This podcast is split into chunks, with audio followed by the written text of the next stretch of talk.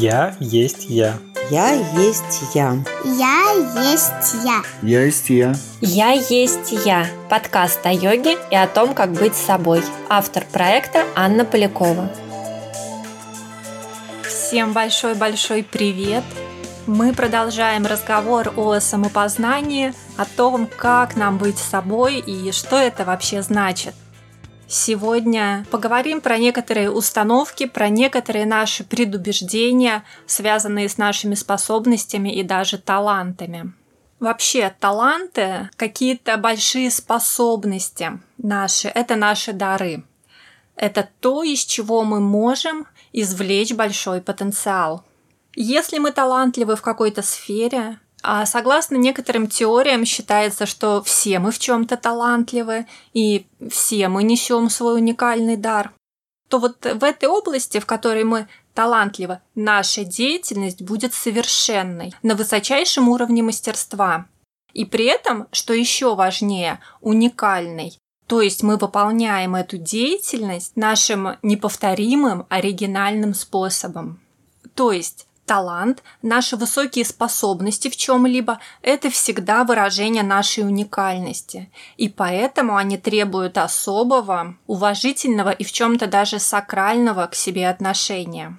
Однако очень часто нам бывает трудно обнаружить в себе какие-то особенные способности и тем более развить их до уровня таланта. Конечно, вот это сопряжено с нашими очень большими обусловленностями, с разными установками, с разными ограничивающими убеждениями и бла-бла-бла-бла-бла, то есть которые мы с детства слышали от других и которыми мы продолжаем пичкать себя во взрослом возрасте уже сами. Я думаю, что вы сами можете назвать многие такие установки в своей голове.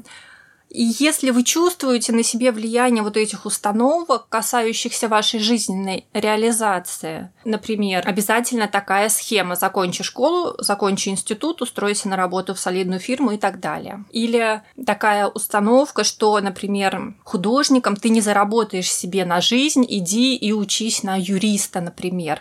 Ну, так говорили во времена моей юности, во времена моего студенчества. Теперь, наверное, можно подставить какие-то другие профессии, но смысл как бы от этого не изменится. Если вы обнаруживаете в себе эти или какие-то похожие установки, то в первую очередь мы не злимся ни на себя, да, ни тем более на общество, на родителей, на школу, от кого мы считаем пришли эти установки, да, в первую очередь благодарность, да. Как всегда, мы начинаем с благодарности. Почему? Откуда возьмется благодарность? Ну, вообще-то потому, что эти установки, они логичны. А логика – это плоскость накопленного человечеством опыта. Почему это так, мы говорили в одном из предыдущих выпусков подкаста. Я оставлю на него ссылочку в описании. И, безусловно, вот этот накопленный опыт, он заслуживает благодарного к себе отношения при всей нашей внутренней благодарности, при том, что мы не конфликтуем с этими установками, не подпитываем, да, потому что когда мы их отрицаем, когда мы боремся, когда мы чувствуем какой-то негатив, это никуда не уходит из нашей жизни, это продолжает подпитываться нашими эмоциями, а эмоции это энергия, то есть мы только больше укрепляем ассоциативную связь с этими установками. Эти установки, они помогают обществу в целом выживать, они показали себя эффективными для многих людей. Следование таким установкам, скорее всего, да, без большей долей вероятности, чем другие сценарии, обеспечит нам некую стабильность это не значит, что мы будем счастливы. Это не значит, что мы в них будем реализовывать свой потенциал. Но выживание и стабильность, они обеспечат с большей долей вероятности. Да? Это такой некий накопленный опыт, накопленный обществом опыт. Поэтому благодарность, конечно же, она, на мой взгляд, быть должна. Но с уважением и с благодарностью мы можем отказаться следовать вот всем этим установкам и выбрать свой путь интуитивным способом, если считаем, что так правильно для нас. При всей благодарности нам нет необходимости следовать каким бы то ни было установкам. Установки, страхи, неуверенность, недостаточная вера в свои силы, могут мешать нам реализовывать свои способности и развивать таланты. Они мешают нам зачастую даже нащупать, даже вообще понять, в чем я способный человек, да, что я вообще даже люблю в жизни. И сегодня мне хочется поговорить про некоторые мифы, которые связаны с нашими способностями и талантами, и, может быть, немножечко так слегка пошатнуть эти наши установки. Ну что, поехали. Первое, о чем я хочу поговорить, талант, он требует внимания, он требует вложений, да, он требует того, чтобы мы проявили его, это наша внутренняя потребность, которая будет вас подталкивать изнутри, да, через какую-то неудовлетворенность. Посмотрите, да, талант – это не то, чем мы пользуемся, чтобы легче проходить какие-то ситуации в жизни. Ну, например, у вас в школе были хорошие способности к математике, поэтому вы меньше делали там домашних заданий, да, вы меньше внимания уделяли учебе в области математики, чем другие ученики. Вы получали лучшие оценки, да, вас хвалили. Вы участвовали, может быть, в каких-то олимпиадах, конкурсах и так далее. Да? Или у вас была хорошая память, и опять же, вам было легче учиться, вам э, легче давались какие-то науки, у вас были лучшие оценки при меньших вложениях, чем у других и так далее да, вот когда мы дети и когда просто мы получаем некоторые бонусы за то, что эти способности у нас есть, такое вот отношение для детей, ну, это окей, это абсолютно нормально. Но если такая же установка сохраняется у нас и во взрослом возрасте, то получается, что основная наша цель – это не развитие, а просто халява. Так вот как-то на расслабоне, как-то похалявнее вот проскочить. Получается, что таланты мы просто используем для облегчения своей жизни. И даже, может быть, что еще хуже, часто за счет талантов мы перекрываем другие сферы жизни, в которых мы не сильны, но выезжаем там за счет наших талантов из смежных каких-то сфер и не развиваем ни талант, ни развиваемся в той сфере, в которой мы слабы. То есть мы с рождения получили какой-то бонус в виде способностей и используем его только для того, чтобы поменьше делать в жизни, поменьше напрягаться. Друзья мои, если вот так вот просто, ну скажем так, эксплуатировать свои способности, то в жизни будет расти неудовлетворенность. Нам нужно развивать свои таланты. Нам нужно их проявлять, нужно работать над ними. Да? Талант никогда не будет большим вкладом в мир сам по себе. То есть для этого нам нужна на самом деле большая работа, исследование этого таланта, проявление этих способностей через что-то в мир. Знаете такую пословицу «кому больше дано, с того больше и спросится». Вот она полностью применима в этой ситуации. То есть если у вас есть к чему-то способности, да, вы не просто этим пользуетесь, уделяйте этому внимание, развивайте это, исследуйте это, развивайте и привносите это в мир. Это то, что поможет чувствовать долговременную удовлетворенность жизнью. Следующий момент, второй миф, вторая группа заблуждений, связанных со способностями, талантами. Это прямо на самом деле в некотором роде бич нашего западного общества. С самого раннего детства, если у ребенка обнаруживаются какие-то способности, то считается, что человек должен свои способности и таланты сделать профессией. Да? Имеется в виду здесь в первую очередь источником дохода. Талант равно источник дохода. В чем здесь задача? А задача в том, чтобы разделить финансовую часть вопросы экономики и ту пользу, которую вы несете в мир, ваш вклад в мир. В йоге даже для этого есть два специально разных понятия. Все, что касается материальной стороны жизни, заработка себе на жизнь в современном обществе, это вопросы денег, финансовые вопросы в первую очередь. Это называется термином артха. А та польза, которую мы несем в мир, наш вклад в мир – это дхарма, наш такой вот некий жизненный путь, жизненный долг. Да, смотрите, реализовать себя в йоге считается жизненным долгом. И обратите внимание, это две разные сферы. Заработок, доход, да, финансовая составляющая и ваш вклад в мир, дхарма.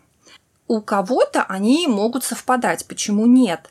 На нашем постсоветском пространстве очень часто бывает, да, что человек работает в какой-то компании, он носит, вносит свой вклад, и вот за эту свою профессию, четко обозначенную, ясную и понятную, он получает зарплату, получает свой доход.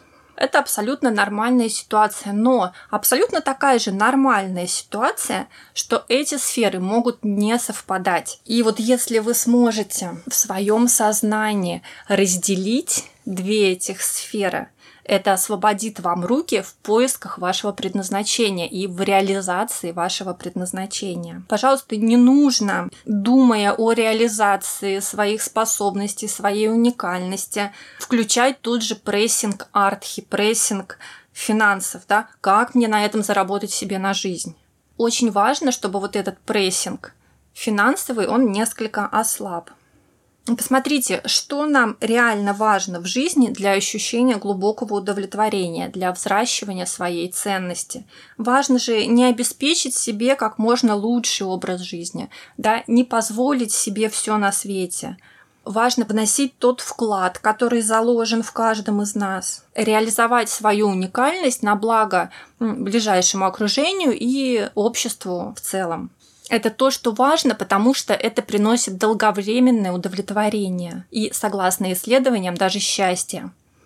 Но это, конечно же, не значит забить на благосостояние, жить бомжом или сказать вашей жене, ну, допустим, если вы муж и отец, я пошел приносить пользу людям, не знаю, в Африку поехал волонтером, а вы тут как-нибудь сами. Конечно же, нет. Финансы и дхарма, жизненная реализация – это две равных сферы жизни, каждую из которых мы должны развивать, осваивать и ориентироваться в ней.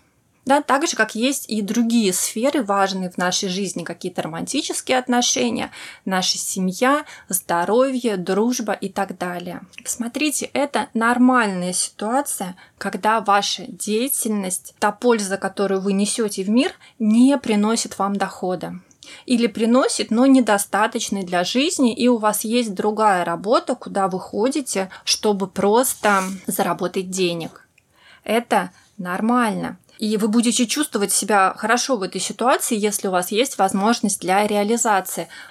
Посмотрите, все эти разговоры, что у меня неинтересная работа, я не вижу смысла в своей работе, я просто винтик в системе и так далее. На самом деле они все говорят только об одном, а именно о том, что человек не может понять, в чем его вклад в мир, что он отдает. Да? А в чем он способствует, ну, такие громкие слова, улучшению жизни и развитию общества. Да, но на самом деле то, в чем мы способствуем эволюции общества, да, вот это дает нам энергию энергию и удовлетворение. Ну, так вот мы устроены такой человек, который жалуется, что я просто винтик в системе, на самом деле он просто не понимает, в чем может быть его творческий вклад в мир. Творческий, ну я имею в виду в широком смысле слова, конечно же. И это вопрос отсутствия творческой реализации, да, но это только к самому человеку вопрос, почему у него нет этой реализации. Например, если бы по вечерам после работы он писал книгу или вел бы классный блог, интересная и полезная аудитория, где собиралась бы группа общения, или, например, по выходным организовывал бы для своих детей или их друзей какие-то спортивные вылазки или походы или квесты. Не просто это делал для галочки, да, а если бы он через это реализовывал, воплощал в мире свои ценности, свою внутреннюю суть ну, не получается на работе, да, она вообще может быть о другом, но зато там есть ресурс, финансовый ресурс.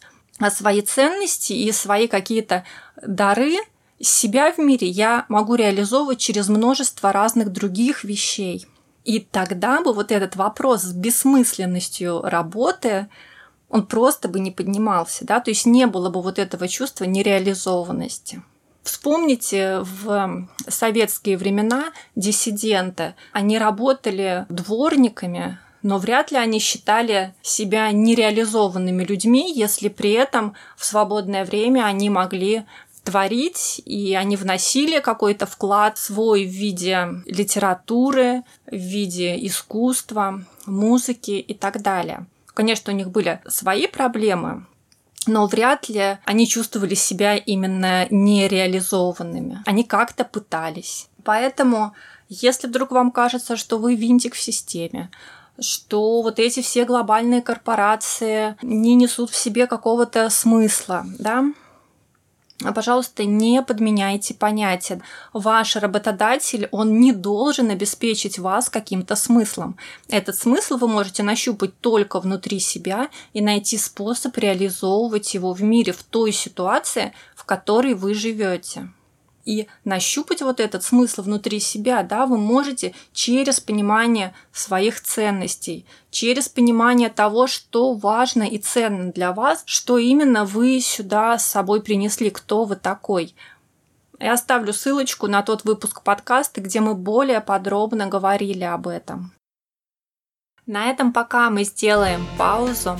Продолжение разговора о предустановках и ограничивающих убеждениях, связанных с нашими талантами, будет в следующем выпуске. Я с вами прощаюсь, оставайтесь с нами. Слушайте наш подкаст там, где вам удобно. С вами была Анна Полякова, подкаст «Я есть я». Отличного вам лета!